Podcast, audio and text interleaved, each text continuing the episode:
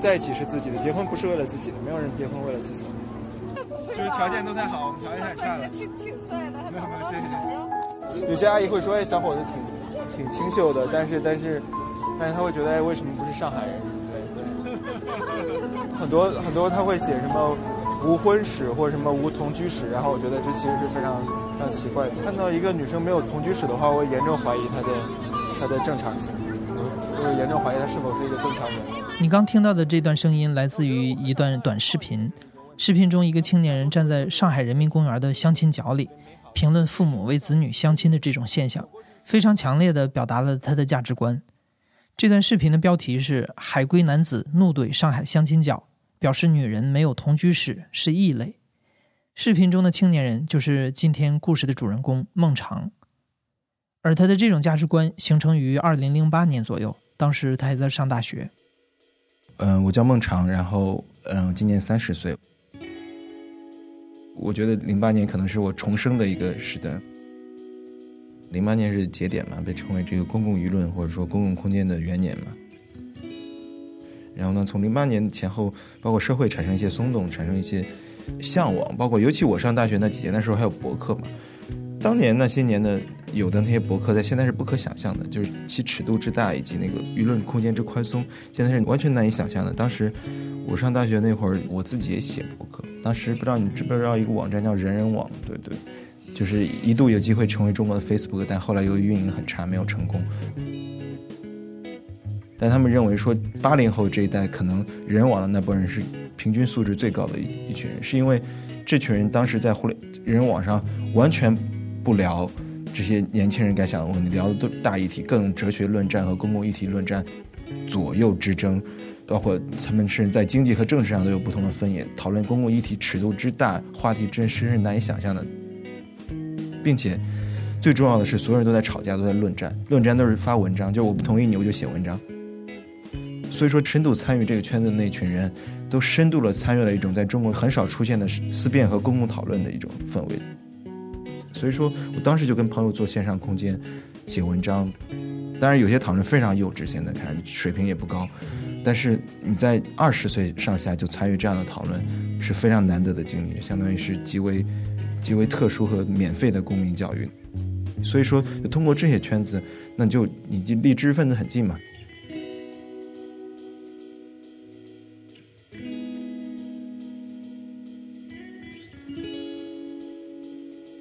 印象最深的一次，一次这个沙龙，当时一零年还是一一年是理想国沙龙，可能就是近十年来没有见过这样的活动。当时还在前门市中心市中心的地方，然后排队进场，然后抢票，然后文化活动以及这种公共领域的话题做到那个程度，简直是已经是巅峰了，真是。你会会到现场就一眼看到三十个认识的人，就属于这种，就全是同文层。台湾讲同文层嘛，大陆喜欢讲同类，那种盛况就是年轻人排着长队进去听这个，听贺卫方、陈丹青讲话。中国的这个现代汉语词典中对权力的定义是：政治枪杆子、笔杆子。夺取政权靠这两把。首先，我觉得我们务正每个人问问靠着内心。你看，我劝你在前，从善啊，要为人民服务，首先活得有意义。一种，这是一种劝说。我记得印象最深的一次就是吴思跟侯卫方老师的一次对谈。那次对谈好像是那期沙龙的最后一场，是在哪个地方来着？我记不得，在北京，在一个艺术空间里面。嗯，那他们对谈当时已经超时了，但是全场鼓掌不让他们结束，因为贺卫方老师那天喝了酒，红光满面的，他们就超时了一个半小时。当然了，那天的话题尺度之大，是我此生在在中国从来没有见到过的，就是他们两个也聊嗨了，聊到最后就已经是演讲了。包括贺卫方老师，我觉得他是中国中国最好的演讲家之一。后来我们都把手都鼓疼了，就是讲的太精彩了，就是金句频出。我印象深刻的就是他们出来之后，大家还围着他们不让走，我也在旁边。然后我们一直往外走，一直把这个慧芳老师来接他的车送上车，一群人差不多得有二三十个人还在那里继续讨论。就是这种这种盛况，我是可能比较接近八十年代年代的氛围啊，就是那可能是最后的辉煌了。那之后，那好像是最后一届理想国沙龙再也没有了。孟尝刚毕业的时候来到北京，进入了自己一直梦想的媒体行业，也开始有机会和自己喜欢的公共知识分子们每天打交道。但是工作了没多久，他就开始感觉媒体内容的生产方式也像流水线，时间久了就失去了新鲜感，而和公共知识分子的接近也并不能解决他自己的问题。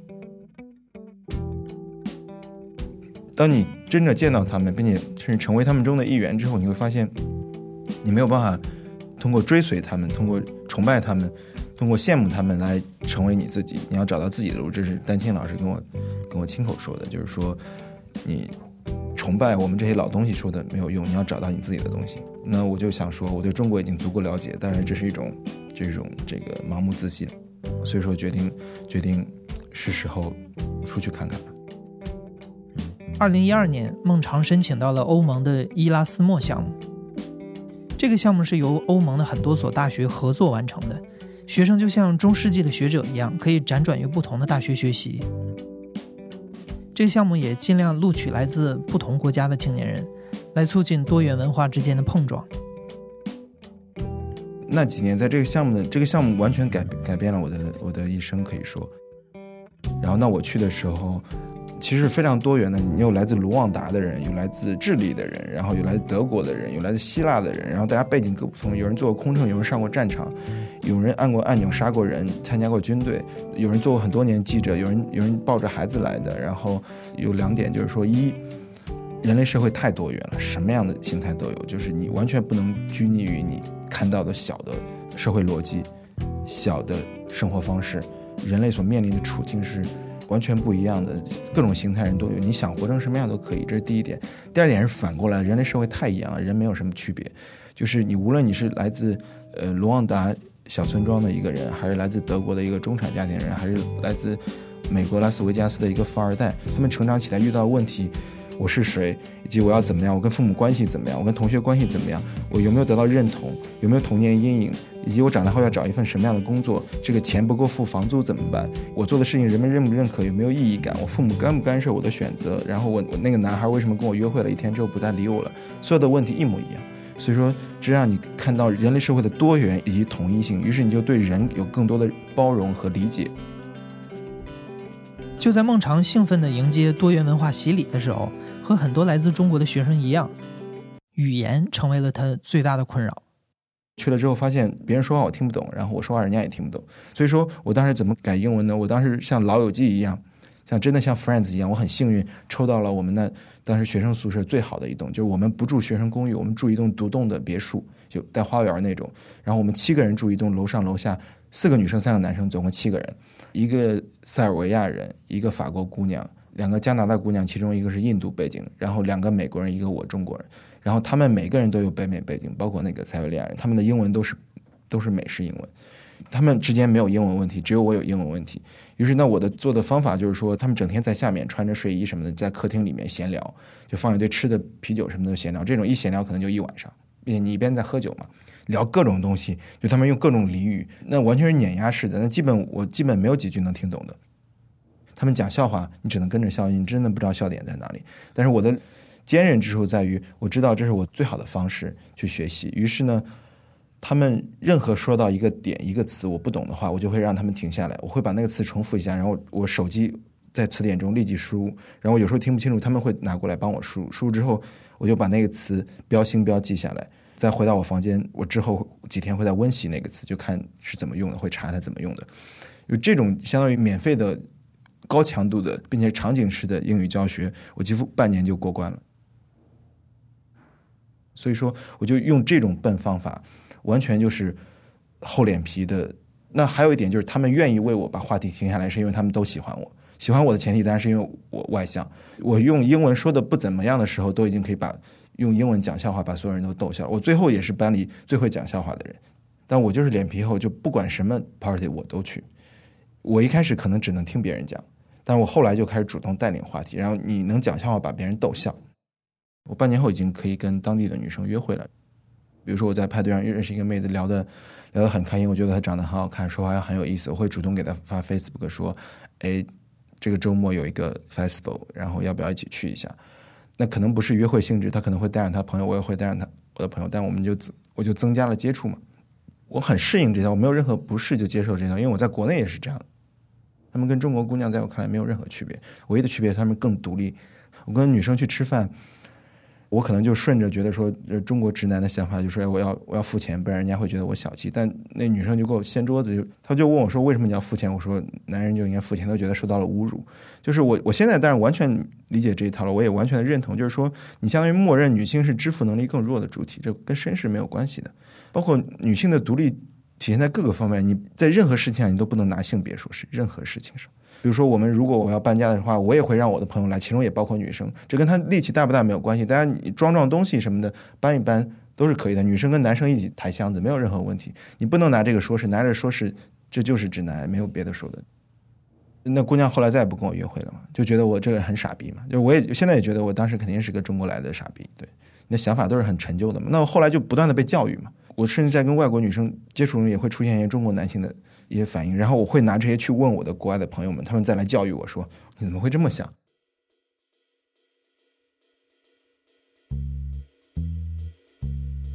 在欧洲待到第四年，工作到进入第三年的时候，我发现我成为了一个上班族，每天朝九晚五，下班后就就去跟朋友喝小酒，然后聊天、看电影，去逛博物馆，去谈论艺术、谈论哲学，这些固然是很好，并且我没有任何焦虑感，欧洲生活太爽了，零首付买房。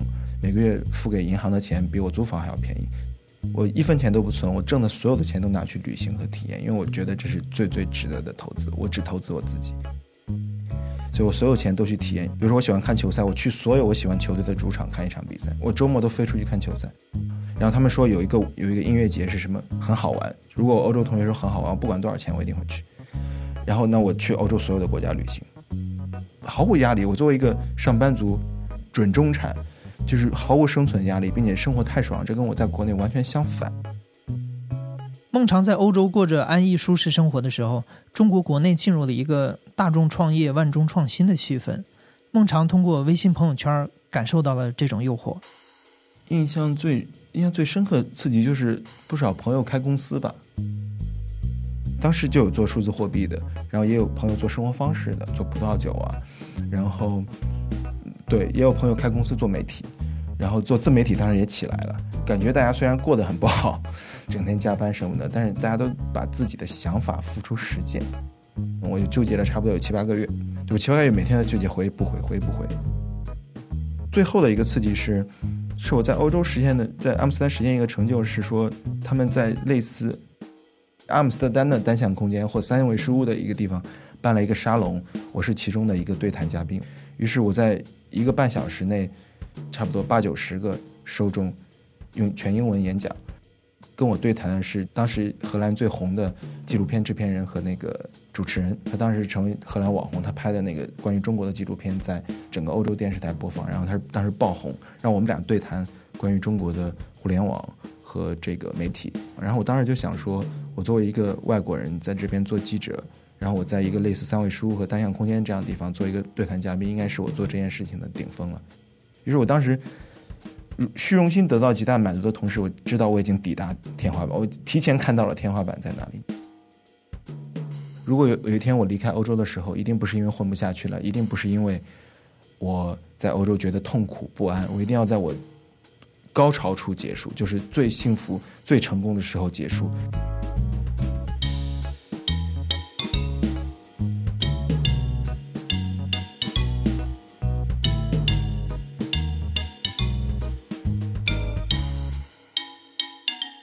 去年六月份，受到一位朋友的邀请，孟尝搬到了香港。其实回国我没有住在北上广，然后我住在香港可能有点不一样。但是我由于平时接触和打交道都是跟国内打交道，所以说我也把它称为回国了。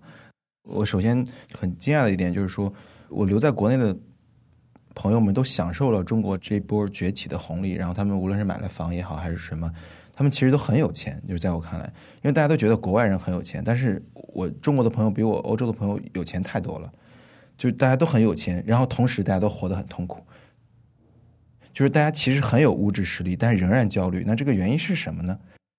比如说我一个朋友，然后他在北京，在这个三环买房了，平时这个工资大概是一万多，其实也没有说特别多，他每个月交一些房贷，嗯。就是我感觉他过的生活他挺好，他有房，然后还有车，然后每天都过得很好。我我欧洲几乎所有朋友都没有车，因为我们在阿姆斯特丹都骑自行车。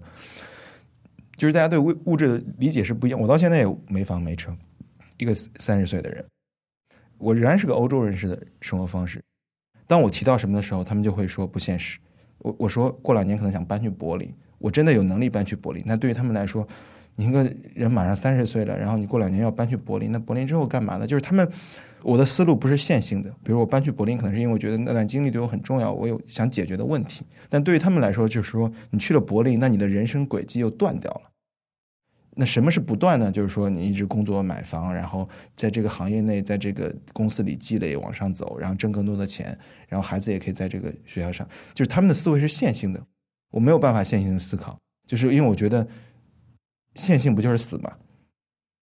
就你最线性两点之间直线直线通往的不就是死亡吗？就是没有办法线性，我一线性就虚无了，就早晨没有办法起床。我就如果一向他们线性的话，就会抑郁症。因为在欧洲的工，你做一个很普通的，可能就一千欧出头，就是很普通的工作，就是相当于我们这边大学毕业生一千欧多点，就是这个扣过税了。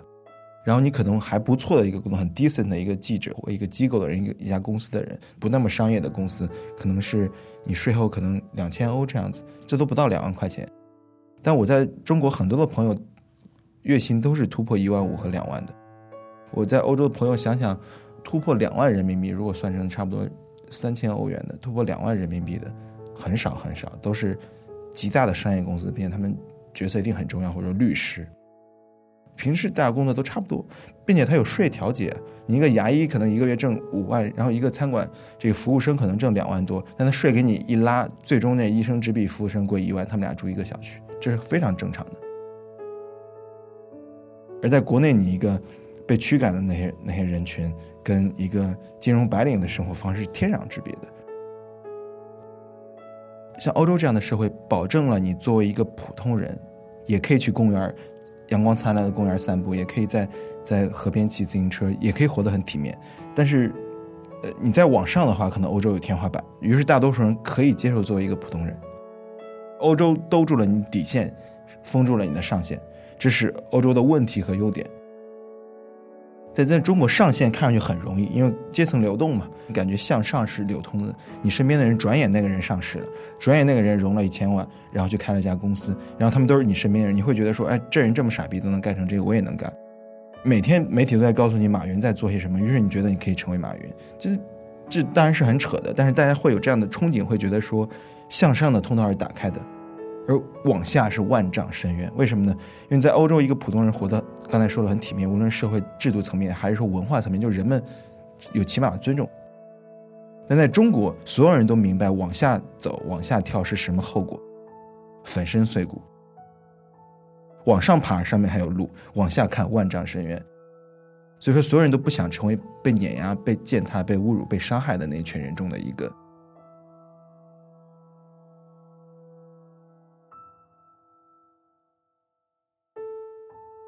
结婚是给社会看的，在一起是自己的。结婚不是为了自己的，没有人结婚为了自己。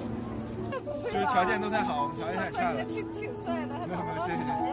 觉得他是非常好的人类学的人类学的样本，所以说你应该看看，才能知道社会在 what's going on，并且你有正好跟朋友跟朋友来上海玩，然后我就告诉他这是最上海最值得来的地方，因为它很魔幻嘛。真正体现了社会上最热点的，就是人们最本质的焦虑和这个需求嘛。所以说，它其实真实，最真实的跟市场一样。他刚才也在说，他说父母如果如果带着带着子女的信息来到这个地方，并且也售卖他的信息，这其实本刚一回国，孟尝的确发现自己的价值观和国内的环境格格不入。但是怒怼上海相亲角这个视频拍摄到他，以至于后来被疯转观看了上千万次，完全是出于偶然。哦，我是真的就是还有营销公司问我说怎么操作的，我是真的就是去逛公园，然后带朋友，我朋友在欧洲的好朋友室友来来上海玩，然后我们在附近喝了杯咖啡，然后就说去逛逛，因为我也一直关注这些相亲角的相关媒体报道嘛。那但是，嗯，离视频的两个这个小姑娘就是非常随机的就遇到我说你是不是来来相亲？我说怎么可能？然后他就说我们能不能就是问你两个问题？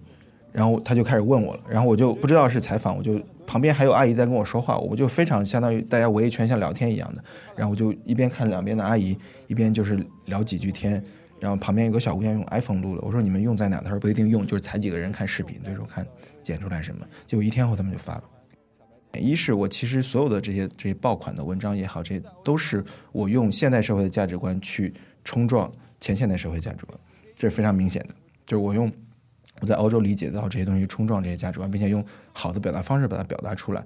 第二点是让我让我认识到，就视频的强，所以说我最近在考虑是不是我在不妥协我对内容的理解的情况下，用视频的形式做些事情。所以说我最近也在谈这些。视频的本身的传播力就是文字的十倍。我我一篇文字的最高上限也就是百万级，但是视频可以到千万级。其实视频下面挺我的特别多，非常多。就是但是骂的声音更容易被人们看到。后来我又写了篇文章回应嘛，这其实成了一个完整的闭环。那我其实就完整的把自己价值观输出出去。我话已经说完了，剩下的事情跟我无关了。受这次爆款视频的启发，孟尝打算重回公共话语空间来输出自己相信的价值观，就像博客时代写文章论战一样。而这件事的第一步，就是要找到和他一样的人。我觉得第一点就是要找到同，要找到共同体，就是说你在大共同体跟你是逆方向或不同方向的话，你就要是找到小共同体，就抱团取暖，身边应该有一群跟你价值观和性情相投的朋友。第二是在有余力的情况下做一点点传播和出击，就是出击就是你把你小共同体相信的东西传播出去。如果你真的不想做什么事情，不能做什么事情，防守就好了。就防守就是守住自己，不被同化，不会改变。对孟尝来说，能不能守住自己相信的东西，是不是一个叛逆的青年，跟年龄其实没有什么关系。嗯，就是其实国内看上去有很多有创意、有想法、很叛逆的人，但我非常非常认同许志远说过那句话：说你们有什么叛逆的？你们活得非常保守和循规蹈矩。一个四十岁的人，他是真的叛逆，他就敢对着九五后说：你们有什么叛逆？你们都活得特别循规蹈矩。形式是不重要的，背后是那个本质的东西。你是不是真的叛逆和自我？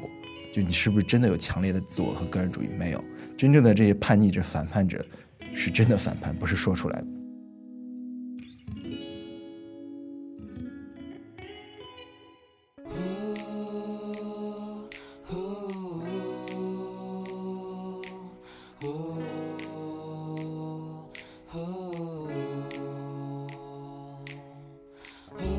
你现在正在收听的是《亲历者自述》的声音节目《故事 FM》，我是主播艾哲。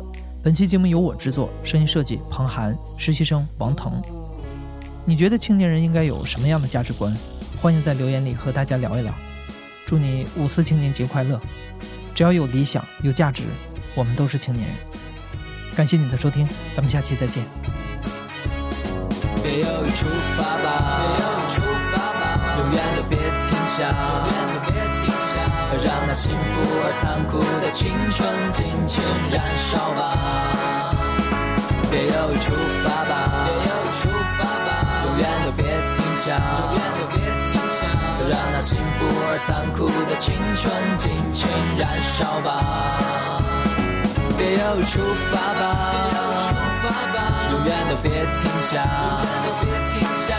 让那幸福而残酷的青春尽情燃烧吧！别犹豫，出发吧！永远都别停下！让那幸福而残酷的青春尽情燃烧吧！是否也会想起过一个微笑，那短暂而美丽的瞬间？曾爱过的人啊，谁又能随便忘记？